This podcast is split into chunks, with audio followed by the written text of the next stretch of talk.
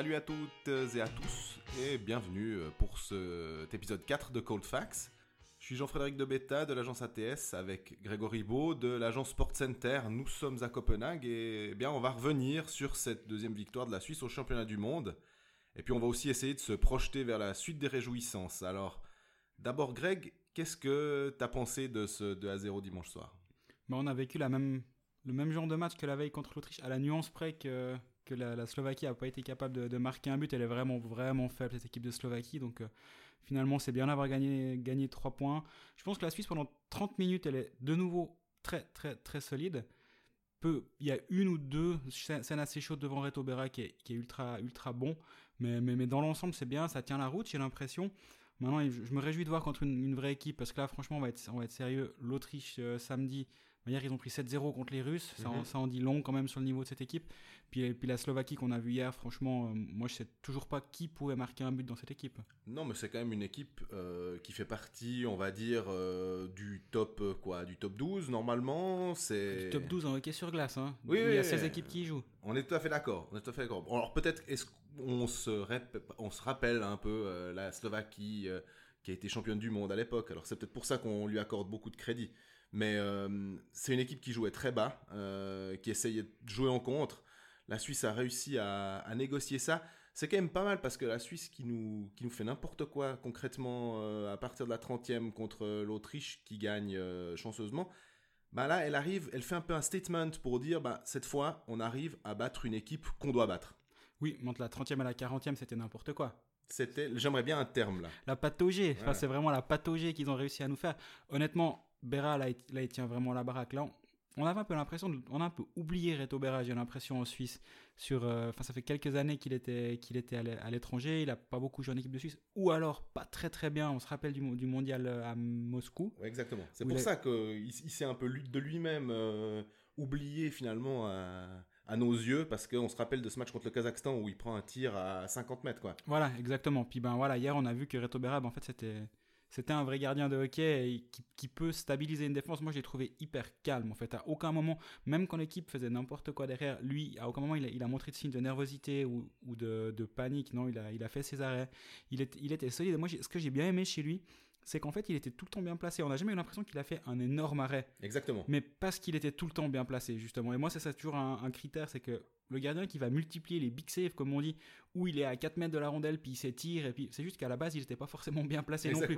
Avec Reto Berra, ben non, il est, il est là, il est grand, il est solide, il puis j'avais l'impression que plus le match avançait, plus il, paraissait grand devant son but. Et ça, en général, c'est quand même un assez bon signe pour un gardien. Bon, il a eu de la, enfin, la chance. Le troisième tiers, notamment, euh, la Suisse l'a super bien géré.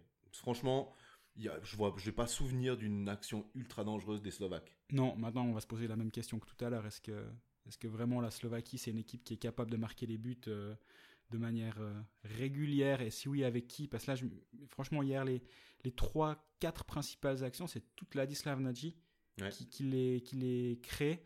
Encore une fois, 30, 38 ans, euh, c'est le seul qu'on a, qu'on a vraiment vu remuant. Et, ouais, franchement, franchement, moi, je m'inquiéterais pour cette équipe slovaque. Surtout, on comprend pas, en fait, comment la veille, elle a pu prendre un point au tchèque. Mm-hmm. Parce que on se rappelle quand même qu'avant de jouer les Slovaques, on était là, ah, quand même, attention, parce qu'ils euh, ont pris un point au Tchèque.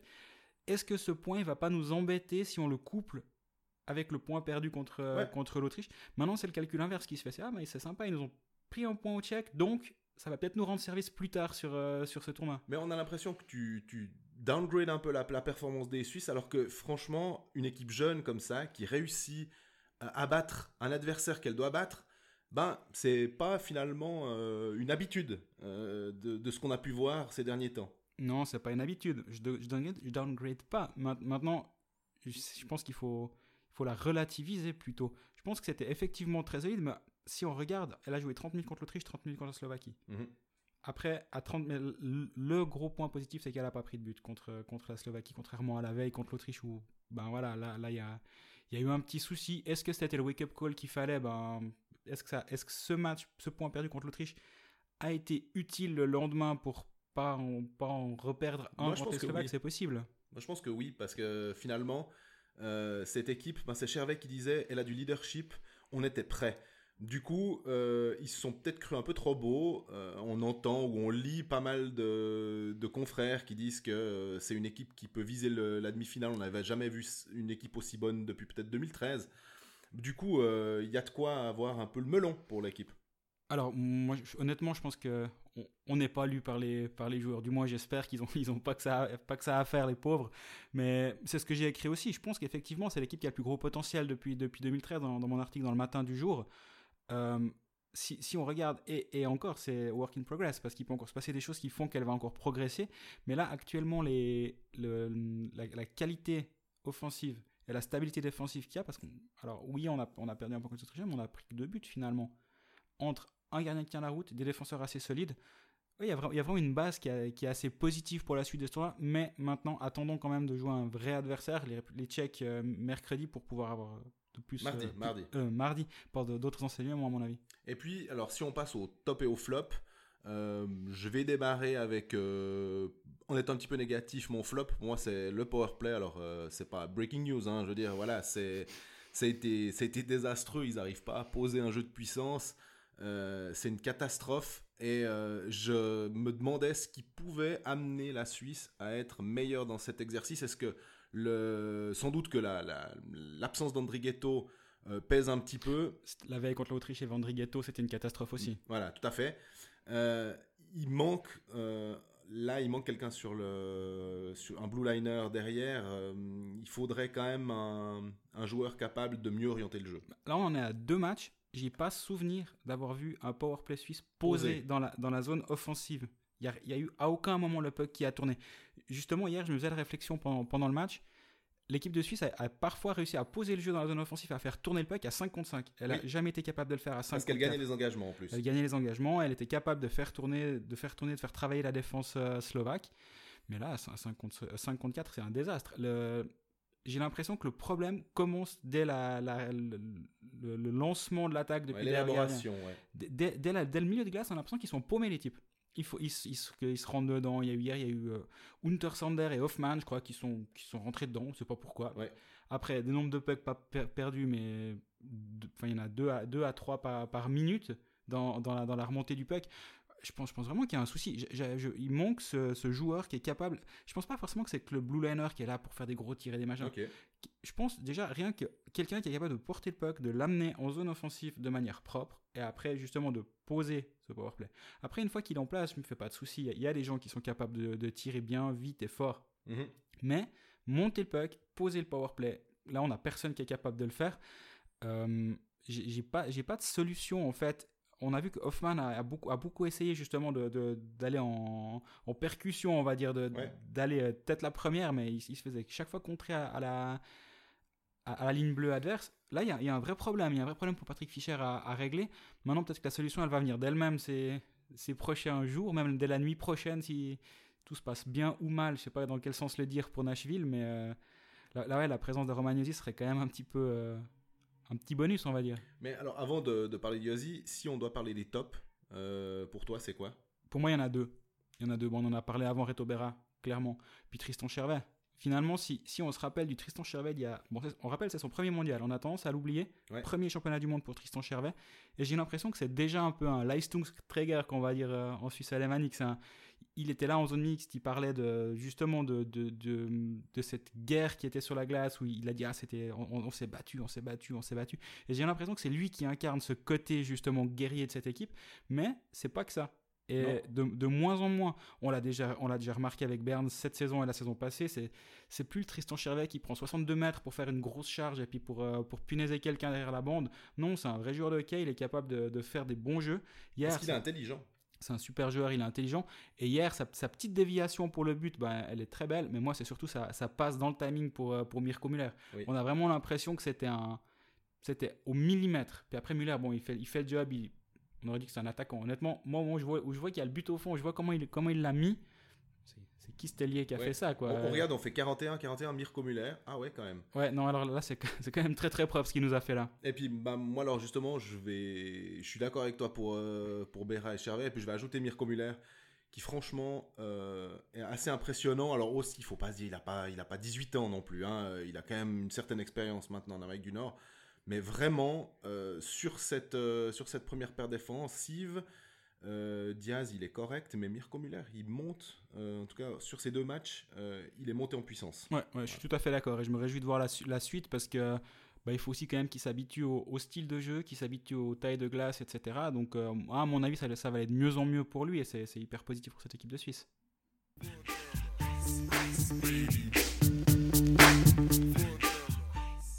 Alors Mirko Muller, super, mais finalement, il euh, n'y a pas que ça. On a juste mentionné avant, on a effleuré le sujet sur les renforts de NHL.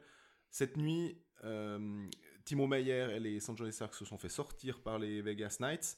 Du coup, normalement, on va dire allez, à 99,9%, je pense, euh, Timo Mayer va rejoindre l'équipe de Suisse, un super joueur qu'on connaît très peu finalement parce qu'il est parti très tôt. Il n'a jamais joué en National League. Euh, c'était un élite de Rappersville. Euh, il est cette année monté en puissance à tel point qu'il a réussi 21 buts, ce qui est quand même assez exceptionnel de dépasser les 20 buts en NHL. C'est un mini clone de Niederreiter, attaquant très puissant. Euh, ça va faire du bien à l'équipe. Et euh, bah, je sais pas ce que tu penses de lui. Euh, ah, j'ajouterais justement que c'est un joueur qui fait du power play à San Jose. Un, de plus qui est capable de jouer en powerplay, de marquer des buts. Il en a, a quelques-uns, il en a 5 ou 6 cette saison avec son José en powerplay. Mais c'est un buteur, c'est pas un créateur. C'est ça peut-être la petite euh, subtilité. Ouais, tout à fait. Alors, effectivement, on parlait tout à l'heure qu'il faudrait quelqu'un pour euh, être capable de, de, mettre ça en place. On espère quand même que petit à petit, Fischer va trouver des solutions. Mais, mais d'avoir une arme de plus, c'est de toute façon pas perdu. Là, là on voit que ben voilà, l'instinct du buteur en Suisse, c'est quand même toujours pas ça. Mhm. Euh, bah hier, on a, on a une déviation de Chervet et puis Mirko Muller. Les, les gens qui sont censés marquer des buts, on, on les a toujours pas vraiment vus euh, depuis le début de ce tournoi, à part la, ligne Corvini de Reiter qui était, qui était incroyable le premier match. Un peu plus en dedans hier, faut aussi le dire. J'ai beau être un grand fan d'Enzo Corvi. Euh, hier, il a même perdu un puck une fois. Pour dire, non, faut, faut quand même le noter. De temps en temps, Enzo Corvi, il fait des petites erreurs. Alors bon, on, on va pas lui en tenir rigueur, hein, mais hier, il a perdu un puck. Mhm. Non, mais tant que la, si on a deux lignes d'attaque, puis que une remplace euh, l'autre, une alternance au niveau des matchs, il n'y a pas trop de problème, je pense que... Oui, oui, tout à fait. Mais là, sur les, sur les powerplay, juste pour revenir là-dessus, hier, on a vu que c'était assez intéressant, parce qu'il y en avait une avec Unterson Diaz à la bleue. Mhm. De l'autre côté, il n'y a, y a que Genadzi qui tient le powerplay tout seul à la bleue, avec, euh, avec des, des, alliés. Il, joue seul sur la ligne bleue. Il Faudrait, faudrait voir comment, comment Fischer va réussir à, à, changer ça parce que pour moi c'est pas tenable d'avoir d'avoir Genadzi qui monte le power play. Il a beaucoup de qualités mais pas celle-là en fait. Et, je pense que ouais l'arrivée de, de Muller pour, pour, de, Meyer. de Meyer pardon pour, pour revenir sur ce, sur cette thématique là moi, moi je pense ouais enfin forcément on, on, est dans, on est maintenant dans une dans une période où l'équipe de Suisse il y a des gars qui débarquent puis ils ont 80 matchs de NHL 21 buts et on est là ouais ouais il va nous amener un petit quelque chose. on rappelle quand même qu'il y a une dizaine d'années quand Michel Rizen et ses 40 matchs de, de AHL à Hamilton débarquaient, on faisait, venir la fanfare municipale. Mais oui. c'est incroyable de dire maintenant où on en est avec cette équipe de Suisse où il y a des gars qui débarquent et c'est des joueurs qui sont à moitié en NHL, en AHL, etc. On dit, ouais, Ouais, Sigenthaler, ouais, il joue, il joue à Hiroshi.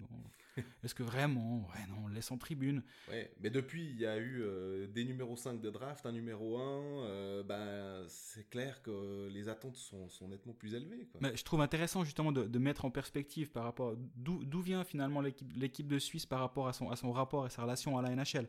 Et, là, on a un gars qui débarque, et 80 matchs de NHL, près, près de 40 points. C'est, en général, c'est le genre de renfort que, que la Suède prend euh, en, cours de tournoi. Quoi. Et comme on le disait au, dernier épisode, ben voilà, est-ce, que finalement le hockey suisse, je dis pas l'équipe de Suisse, je dis le hockey suisse dans sa globalité a, quand même franchi un pas de qualité, c'est un saut de qualité ces, ces, dernières années, puis on est peut-être en train de gentiment en, tirer les avantages. Maintenant, est-ce que ça va se traduire par des résultats directement dès, cette année? Je ne sais pas, mais à mon avis, tout est, tout est sur, en place pour que, ce soit, pour que ce soit intéressant. Voilà, puis alors là, on parle d'un, renfort qui est euh, quasiment euh, à Copenhague. Et puis, il y en a deux autres, parce que je vais mettre Yannick Weber de côté, Kevin Fiala et surtout Romagnosi qui peuvent arriver. Et là, ça changerait, alors, diamétralement encore le profil de cette équipe. On ne saurait plus qui, fait, enfin, qui pourrait marquer des buts dans cette équipe. Si on en rajoute encore deux qui, sont capables de marquer, Fiala, il, met but sur but à Nashville, Yosi, il tient le powerplay ligne bleue. Ouais, on va, on va presque commencer à se dire que le quart final, c'est si, les deux sont là, on, rappelle quand même qu'ils jouent cette nuit euh, le match 6 et qu'ils sont pas encore éliminés. Donc s'ils le gagnent, ça pousse à un match 7. Là, là ça peut devenir compliqué de les, voir débarquer. Mais si par contre, en fin de semaine, on se retrouve avec euh, Fiala, Yosi et euh, Timo Meyer dans, dans, cette équipe. Ouais, franchement, je pense que là, on pourra plus donner la moindre circonstance atténuante à, Patrick Fischer. Déjà que là, il n'y en a pas, à mon voilà, avis. C'est ça. J'allais dire, pour lui, finalement, ça lui rajoute un peu de pression. C'est, ça va, hein, il, peut, il peut la gérer, il n'y a pas de souci. Je pense qu'il accepte, ouais. Mais, mine de rien, là, on a une équipe qui, qui, commence à avoir vraiment de la gueule. Donc, d'ailleurs, à propos de Timo Meyer, je pense qu'on peut aussi sans trop s'avancer, dire que son arrivée, je pense, serait pour le match euh, de samedi, ce qui ferait le match, euh, le cinquième match, je crois que c'est contre la Russie, euh, soit contre la Russie, soit contre la Suède. Puisqu'on joue le Russie-Suède durant le week-end. Du coup, ça lui laisse quand même quelques, quelques jours pour absorber le décalage horaire et puis se mettre dans le, dans le rythme. maintenant, la question qu'on se pose tous, on est, en, quart de finale alors, on a battu les Slovaques, c'est bon alors, est-ce qu'on se la joue à la Suisse euh, en disant eh non, on va attendre, on fait un peu de l'eau tiède, en disant ah, on n'ose pas, on veut pas se lancer Ou alors on, dit, on prend un risque euh, minimal hein, en disant oui, oui, on, c'est bon, on est en quart, on, roule des mécaniques. quoi. Bah, avant le match contre la Slovaquie, on est, on est là en, disant oh, attention, c'est le, le premier match capital en vue des quarts de finale. donc maintenant, on l'a gagné, ce, ce premier match capital. Bon, après, il faut pas faire les Suisses et puis perdre contre la France ou la Biélorussie. Cette Biélorussie, qui est, on, on, y reviendra, mais honnêtement, faut plus en avoir peur à force. J'ai l'impression qu'il y a un peu les démons du passé qui sont de temps en temps encore bien présents. Mais, mais L'ombre de Loukachenko. l'ombre des frères Kostitsin aussi peut-être. Mais là, l'ombre, elle, est bien, elle a bien disparu. Et franchement, sur ce qu'on a vu depuis le début de ce tournoi, à mon avis, il n'y a pas trop à s'inquiéter de, de, de cette équipe biélorusse.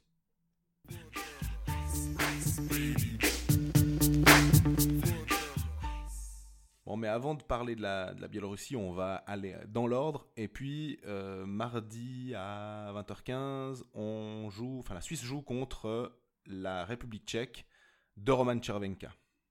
Ouais, à surveiller comme il est sur le feu. Euh, on a vu avec Fribourg cette saison. Il peut décider un match tout seul à, à chaque instant. Mais bon, je suis un peu, un peu mitigé avec cette équipe tchèque parce que j'ai regardé le match hier contre, contre la Suède on avait vraiment l'impression qu'ils se faisaient rouler dessus au, début du match par la Suède. C'était impressionnant. Honnêtement, cette équipe suédoise, elle est magnifique à avoir joué. Puis petit à petit, ils sont, ils sont revenus. Ils sont revenus pour, euh, pour, euh, pour égaliser finalement. Je ne sais pas encore qu'en penser honnêtement. C'est une équipe qui est très jeune, ils ont 24 ans de moyenne d'âge. Un peu comme la Suisse d'ailleurs, hein, finalement. Ils sont un peu, même plus, jeunes, hein. que, l'équipe de Suisse. on a l'impression que c'est une, équipe un peu de transition, cette équipe euh, tchèque. Moi surtout, je ne sais pas qui sera le gardien titulaire, mais si c'est ce Franchus le, le gardien, honnêtement, bon, bon courage. Parce que j'ai l'impression que contre l'équipe de Suisse, le gardien adverse, il fait tout le temps le meilleur match de sa vie. j'ai l'impression que lui, il fait tout le temps le meilleur match de sa vie. Chaque fois que je le vois, il est hyper fort. Donc, euh, si c'est Rittich au but, honnêtement, je pense qu'il faudra déjà euh, pousser un petit ouf de soulagement. Au passage, ce Franchus, il est il est dans, dans, la tête de certains dirigeants euh, en Suisse, ou il était dans la tête de certains dirigeants en Suisse.